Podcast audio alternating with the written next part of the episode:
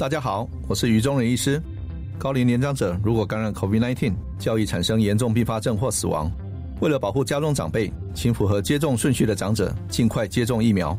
如果最近身体有状况或慢性病情不稳定，请在身体状况较稳定后再安排接种。也请多观察长辈接种后是否有不适反应。如果症状持续或两日内没有好转，请尽快就医。有政府，请安心。以上广告由行政院与机关署提供。Lady Gaga、Winnie Houston、安室奈美惠、蔡依林、瑞奇·马丁，这些你所熟悉的歌坛天王天后，他们的经典作品与运动赛事有许多精彩的故事。乐坛和体坛息息相关，相辅相成。现在就到教育电台官网 Channel Plus 点选主题频道，搜寻体育风音乐，为您送上最精彩的运动主题歌曲。由教育部举办试读剧读创意梗图征选，鼓励学生以流行梗图特有的诙谐趣味方式，创作具有在地文化特色的梗图文宣，希望学生对非法成瘾药物有正确认知。即日起到八月六号线上报名，活动分为国小组、国中组和高中职组，每组选出二十名优等作品，颁发奖金或礼券及奖状一张。以上广告由教育部提供。大家好，我们是 The Wanted 寻人启事。您现在收听的是国立教育广播电台。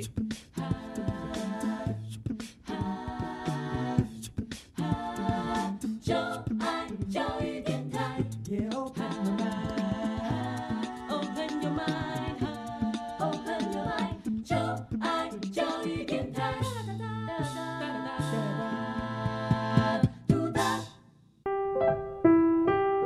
本时段为重播节目，欢迎收听。为什么海水是咸的？好奇。原来彩虹不只有七种颜色。观察。我对于气候变迁的议题很感兴趣，想要多多了解。探索。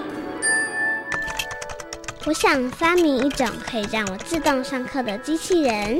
创意。小发现，小发现，小发现，小发现，小发现，小发现，大科学。小猪姐姐制作主持。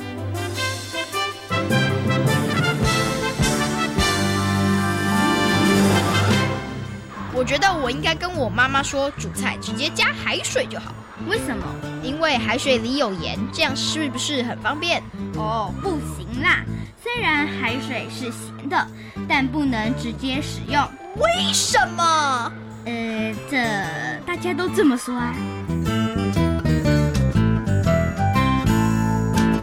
小发现，别错过大科学过生活。欢迎所有的大朋友、小朋友收听今天的小发现大科学。我们是科学小侦探，我是小猪姐姐，我是诗密。很开心呢，又在国立教育广播电台的空中和所有的大朋友、小朋友见面了。诗密，你曾经到过海边玩吗？有。那小猪姐姐问你哦，你有没有尝过海水的味道？没有。哎，你没有？你都没有不小心吃过海水吗？因为我不会去海边游泳。嗯，你就离海海很远。对，然后那我也觉得海水好像很咸，因为毕竟有海盐，就感觉好像很咸。哦，所以你是用想象的，是觉得海水很咸，对不对？那你有没有听过其他同学讲说，呃，我跟你说，私密海水真的很咸？有，有同学讲的。对，我的好朋友跟他跟我说，哦上次我去海边玩之后，吃到海水，我就觉得超咸的。哦，因为他这样跟你讲，就更害怕。对，对你就不想靠近，对不对？那小猪姐姐告诉你，真的海水是咸的，因为我有不小心吃过海水哦。那请问一下，诗敏，你觉得海水能不能喝呢？我觉得应该不行。为什么？因为海水的盐分很高，嗯，所以，然后可能会让。人的口渴啊，或缺水脱水，嗯，就会变得更严重，对对不对？哈，不要以为有水就可以喝，其实真的是不行哦。其实呢，海水也不是完全不能喝啦，只是你不能够喝太多，对，而且不可以长期喝，因为它盐分非常非常高。就像师密说的，如果你一直喝的话，你反而会觉得自己口渴，那可能会缺水，或者是会脱水哦。所以海水是真的真的不可以喝太多哈。那师密，你有没有想过，为什么海水会是咸的？我有听过一个传说故事，可是我觉得那不可能。你一定听到就是那个磨一直磨一直磨的，但是你觉得它是不可能的。对，哎。那如果这是不可能的，海水到底为什么会是咸的呢？那人们又是如何从海水里头，然后来取得盐使用的呢？在今天节目当中，就要跟所有的大朋友、小朋友好好来进行讨论哦。不过呢，先来进行今天的科学来调查，看看其他的小朋友对于海水里头的盐到底了不了解呢？有问题我调查，追答案一级棒。科学来调查，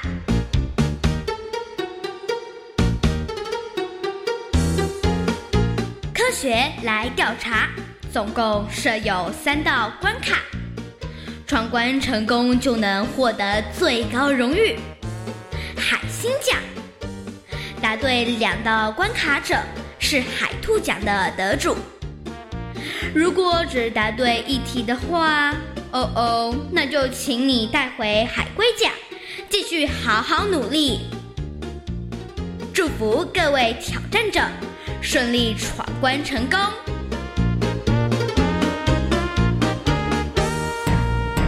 科学来调查，大奖带回家。今天呢，有两位同学要来参与我们今天的科学来调查的闯关活动哦。那他们到底能不能够把我们的最大奖海星奖带回家呢？等一下大家就知道喽。那先请两位同学来跟大家自我介绍一下。大家好，我是宫崎伟。大家好，我是蔡舒涵。好，欢迎舒涵，还有欢迎齐伟呢，来参与我们今天的闯关活动哦。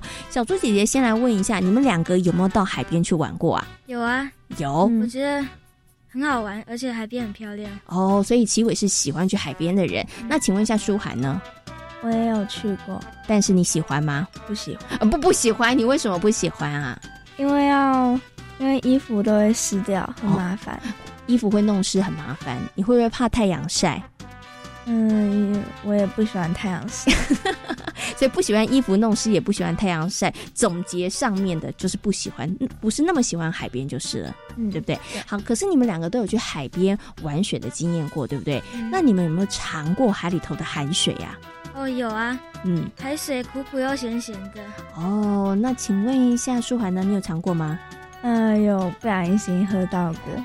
那你喝到的感觉其实跟七味一样吗？对，也是苦苦又咸咸的。嗯，好，那偷偷告诉你，我们今天的题目呢，就跟海里头的这个盐有一点点关系哦。哈，好，请问一下，两位同学都准备好了吗？好了，好了，好，准备好了，马上来进行今天的第一题。人可以漂浮在约旦死海上，是因为死海盐分超高的缘故，请问对不对？对。哦，有一个人回答对了，那请问一下舒涵，你的答案是？我的答案也是对。好，虽然慢了三秒钟，但是我们的答案是一样的。好，请问一下，对于你们的答案有信心吗？有。为什么那么有信心？因为卡通上讲过，卡通上讲过，曾经看过，是不是？所以百分之百确定你们的答案是对的。到底他们的答案对不对呢？赶快来听听看哦。哇，很棒！他们答对了哈，没错。哎，为什么人可以漂浮在死海上面呢？这是因为死海的盐分非常非常的高哦。那死海的盐分呢，含盐量大约是百分之三十三哦，是一般海洋的六倍哇，所以非常的厉害。为什么在死海都不会沉下去？因为有盐的关系哦。好，我们第一题呢已经答对了，那我们接下来进行的是第二题哦。台湾晒盐的历史是从郑成功时代开始的，请问对不对？哦，这题有一点点难喽，可能跟你们平常社会课有没有认真上课有关系哦。那到底台湾晒盐的历史是不是从郑成功时代开始的呢？是对还是不对呢？两个人，我猜不对哦。有人猜不对，那请问一下舒涵，你也猜不对是不是？好，你们两个为什么这么有默契，都觉得是不对呢？诶，好像是日治还是清代哦，日治或清代，应该不是那个时代就对了哈。好，那齐伟觉得这个是不对的，舒涵呢，你也觉得不对，原因是什么？因为社会课本有点印象。嗯哼。呃，应该不是这个时间，一半是用猜的，一半是用猜的，不是那么肯定。但是社会课本上好像有写。对不对？对，好，所以呢，两位同学都觉得不是从郑成功时代开始的，那他们到底有没有答对呢？哦哦，答错了。其实呢，台湾的晒盐历史真的是从郑成功时代开始的哦。那么在明郑时期呢，郑成功的参军郑永华，他就在台南开辟了这个赖口盐城，那引进了台江内海的海水来晒盐，也就是从那个。时候开始呢，开启了台湾三百多年的晒盐历史哦。哦，那这两位同学可能社会课的时候有一点小小的不专心，好，没有关系啦。我们刚刚这题答错了哈，但我们还有一个机会哈。那海星奖呢，看起来是没有机会了，但是看看我们最后一题能不能够答对，把我们的海兔奖带回家哦。请问一下两位小朋友有没有信心呢？哦，突然间他们都没有信心了，因为前一题的挫败。等一下，小猪姐姐适时放水一下，可以吗？嗯，可以啊，可以哈。好啦，那我们接下来听今天的最后一题。请问可以使用海水里的盐来发电？请问对不对？请回答。不对，不对。为什么觉得不对呢？因为如果这是个很实用的东西的话，应该应该会有听过啊。哦，因为你没有听过，所以你觉得应该是不可能的，对不对？好，好，那请问一下舒涵呢？你也觉得是不对的吗？呃，舒涵陷入了思考当中。我有听过可以用海水发电，但我没有听过可以用盐盐来发电。哦，所以你觉得答案也是不对的？嗯，是不是？两位肯定你的答案吗？要不要换一下呢？有没有看到小猪姐姐的眼神 在提醒着大家？想不想要换一下呢？好啊，好，是不是这么容易就改变你的心意了？是不是？那你们的答案到底是可不可以用海水里头的盐来发电呢？可以吧？可以，我也猜可以，可以，是不是？他们两个在我的诱惑之下改变了他们的答案。好，那他们到底有没有答对呢？对，答对了。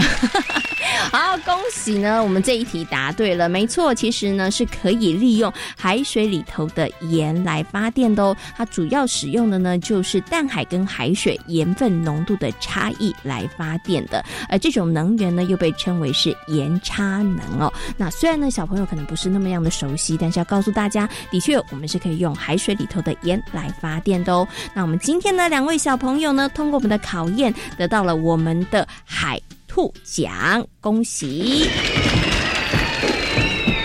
其实呢，咸咸的海水对于海洋环境跟人类来讲都有非常大的影响，大家呢还是要继续的研究跟讨论哦。今天呢也非常谢谢两位小朋友来参与我们的挑战，科学来调查，大奖带回家，挑战成功。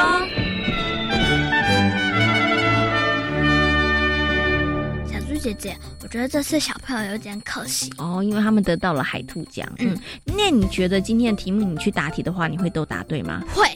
哇，你这么样的有信心，是连他们答错的第二题你都可以答对？对。为什么呢？因为我在社会课本的时候，那时候我就仔细看过，我就发现哇，原来是从郑成功开始的哦。所以社会课本里头真的有写，对，只是今天答题的小朋友可能记错了，对，可能记成数学课本。所以呢，要告诉我们下次呢，这个在读书的时候，在看的时候要稍微再更详细一点点，对不对？其实台湾的善言历史真的是从郑成功时候开始的哦。那么郑成功的参军郑永华呢，其实对于台台湾的这个盐田来讲，其实是算是一个非常非常重要的人物哦。好，那么在今天节目当中呢，跟所有的大朋友小朋友呢谈到，哎，为什么海水会是咸的？那我们又如何利用海水里头的盐分，然后变成我们平常可以食用的盐哦？不过呢，刚刚呢小朋友虽然呢有答对一些题目，答错一些题目，但是大家还是不太知道到底海水里头的盐是怎么来的，对不对？所以接下来呢就要进入今天的科学。库档案为所有的大朋友小朋友呢，邀请到了台北市海洋教育中心的海洋教师卢主峰老师来到节目当中哦，跟所有的大朋友小朋友好好来说明一下，为什么海水会是咸的呢？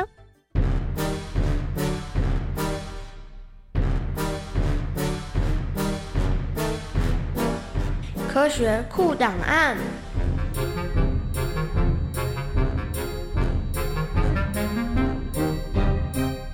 主峰，台北市海洋教育中心蓝级海洋教师，擅长海洋生态环境教学。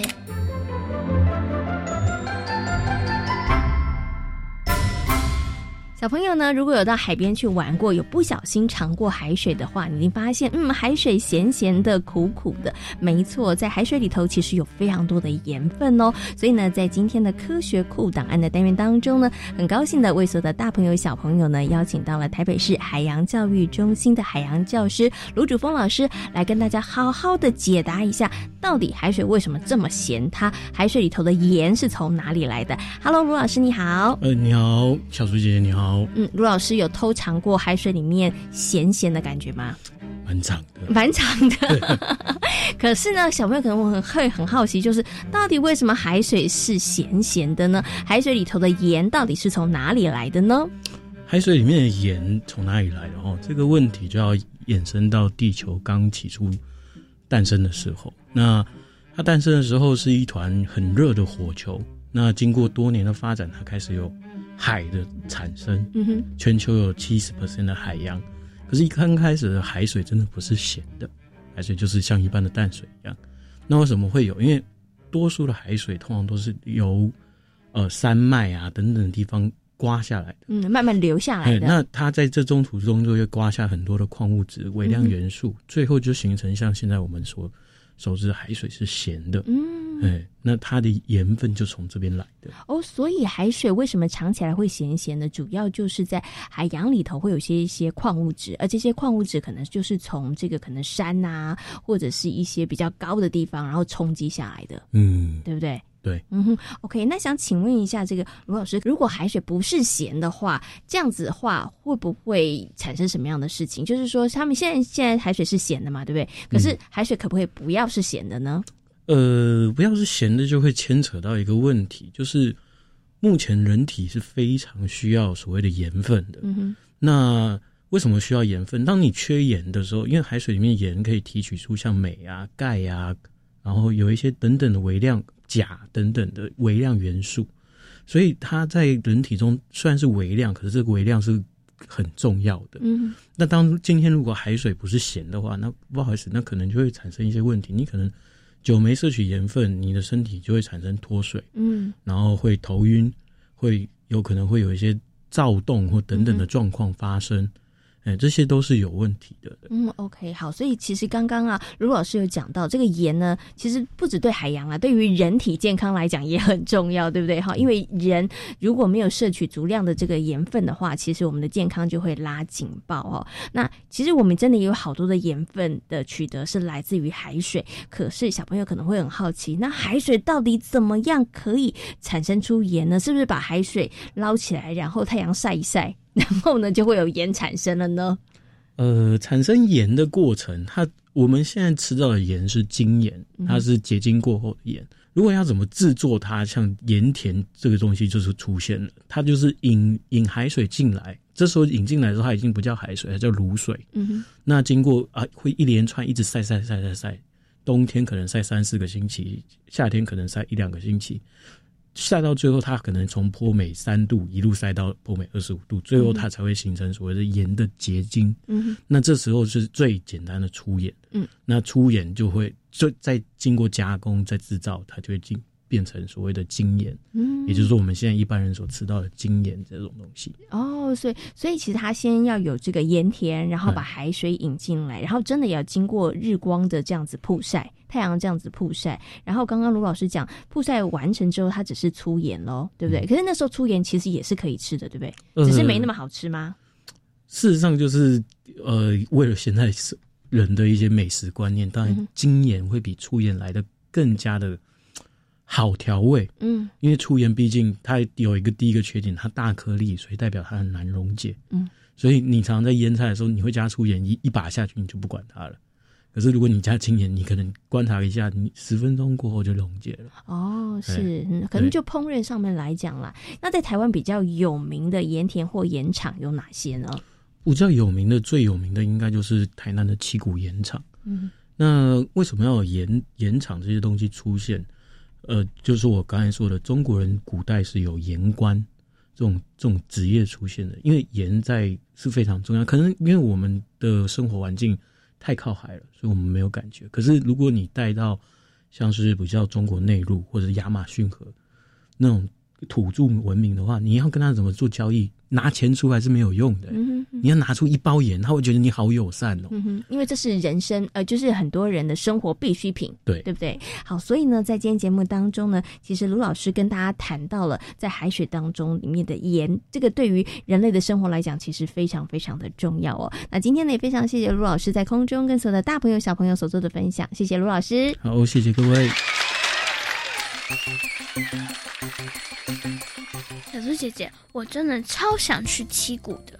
啊，你为什么想去七谷？想去看盐山？对，为什么你想去看盐山呢？因为社会课本中有介绍，它有很多盐制品，而且非常的漂亮。哦，所以我知道了，你不只想去看盐山，而且你还想去吃盐制品。没错，小猪姐姐呢，真的有到过七谷去看过盐山哦，漂亮吗？其实真的还蛮漂亮的，而且你会产生一种错觉，错觉，嗯，你会觉得你好像到了雪地的感觉，因为到处雪，对，因为到处都是白茫茫的一片哈，所以真的非常非常漂亮。大朋友跟小朋友有机会的话，真的可以去看一看哦。盐呢，它其实不只是调味料，对于人体来讲，它其实也是一个非常非常重要的元素哦，是身体里头不能够缺少的。那正因为呢，人类不能够没有盐，所以呢，以前的政府会非常严格的监控这个盐的生产哦。那么在历史上呢，也曾经发生过因为盐而产生的公民运动哦。哇，这是什么运动？很酷，对不对？嗯，它其实呢跟印度的国父有关。你知道印度的国父是谁吗？知道，是谁？甘地。没错，哎，那到底甘地跟盐又有什么样的关系呢？接下来呢，就进入今天的科学斯多利，带着所有的大朋友跟小朋友一起来听听这个故事哦。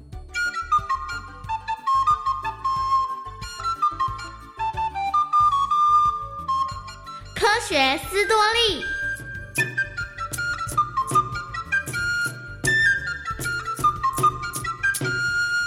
甘地顺利取得律师资格之后，立刻回到了印度。不过，由于甘地个性内向，所以他总是无法替客人打赢官司。唉，又输了。再再这么下去，我要怎么当一名律师呢？你千万不要气馁，我想一定会找到方法的。甘地初期的律师生涯十分的失败，原本他想要放弃了。但哥哥却坚定地支持他。最后，有家公司来找甘地帮忙，并派遣甘地到南非去处理一些公司的法律事务。嗯，我该不该接受这份工作呢？后来，甘地考虑了一阵子，他决定答应，因为他想要到一个新的地方重新开始。南非在当时也是英国的殖民地。有许多印度人在南非工作，英国人非常的歧视印度人和南非人，他们制定了许多不合理的法律，用来确保白人的地位和权利。像是搭乘火车的时候，只有白人可以坐在头等的座位，其他有色人种只能坐三等车厢。甘地就在一次搭乘火车的途中，被警察赶到了三等车厢。喂喂喂！你坐错位置了。警察先生，我买的车票为什么不能坐在这里呢？只有白人可以坐在这头等的位置，你呀只能坐在三等车厢。什么？这这太不公平了！甘地对于这样的对待十分的气愤，他认为英国所定的法律非常的不合理，根本就是种族歧视。他决定要为身处在南非的印度人争取人权。甘地在南非的努力，很快的受到了在南非的印度人的敬重。甘地主张以非暴力抗争的方式对抗英国人的歧视和不平等。许多的印度人，包括了甘地，都因为参加抗争而被捉入狱。不过，甘地却一点也不在意。他总是和民众在一起，带领着大家一步一步地向英国政府交涉和谈判。西元一九一四年，第一次世界大战爆发，甘地回到了自己的故乡印度。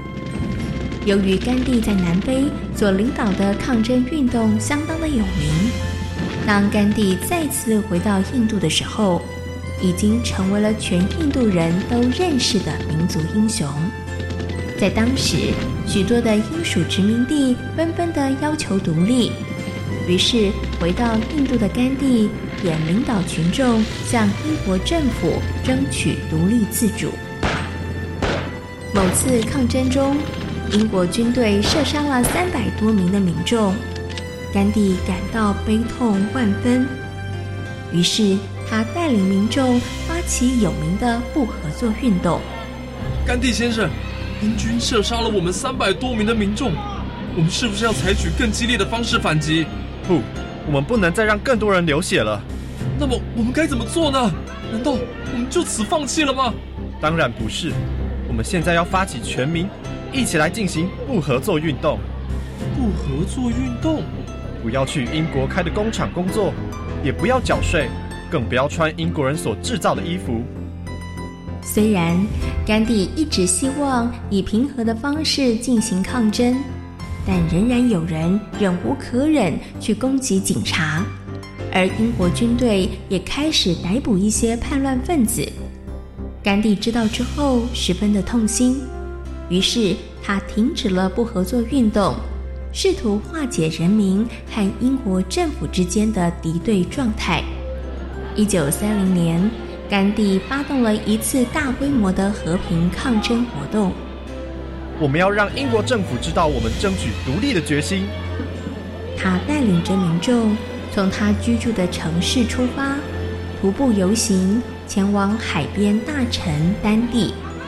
刚开始的时候，跟随的人并不多，但是后来民众从各个地方陆续加入这一次的示威活动。等到到达大城丹地的第一天，已经聚集了成千上万的群众。这个时候，甘地走到了队伍的最前方，他领着民众来到海边，做了一个非常大胆的举动。他弯下腰，在海滩上抓起了一把盐沙，这在当时可是犯法的行为。甘地抓了一把盐沙。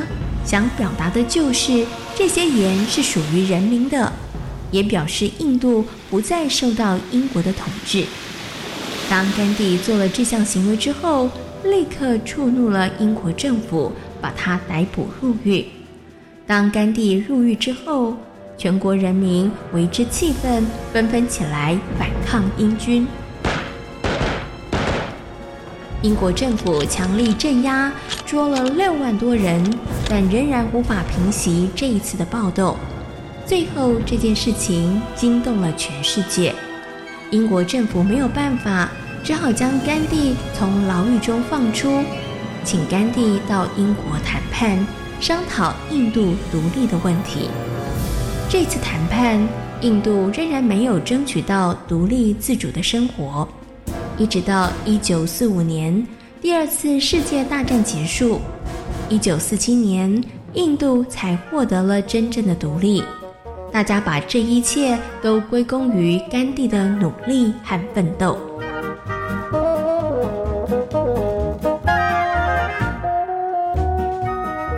在今天小发现大科学的节目，跟所有的大朋友小朋友讨论到的主题就是海水为什么会是咸的？嗯，那海水为什么会是咸的呢？那么在今天节目当中呢，卢主峰老师有跟大家做了非常详细的说明哦。相信大朋友跟小朋友现在应该都知道了，在台湾以前哪里是晒盐的一个很重要的地方呢？台南，台南的七股，对不对？嗯，那现在呢，它成为了一个观光旅游的景点哦。大朋友跟小朋友有机会的话，不妨可以到七股去看。看盐山，同时也可以品尝一些盐制品哦。小发现别错过，大科学过生活。我是小猪姐姐，我是石蜜。感谢所有的大朋友、小朋友今天的收听，也欢迎大家可以上小猪姐姐游乐园的粉丝页，跟我们一起来认识海洋哦。我们下回同一时间空中再会，拜拜。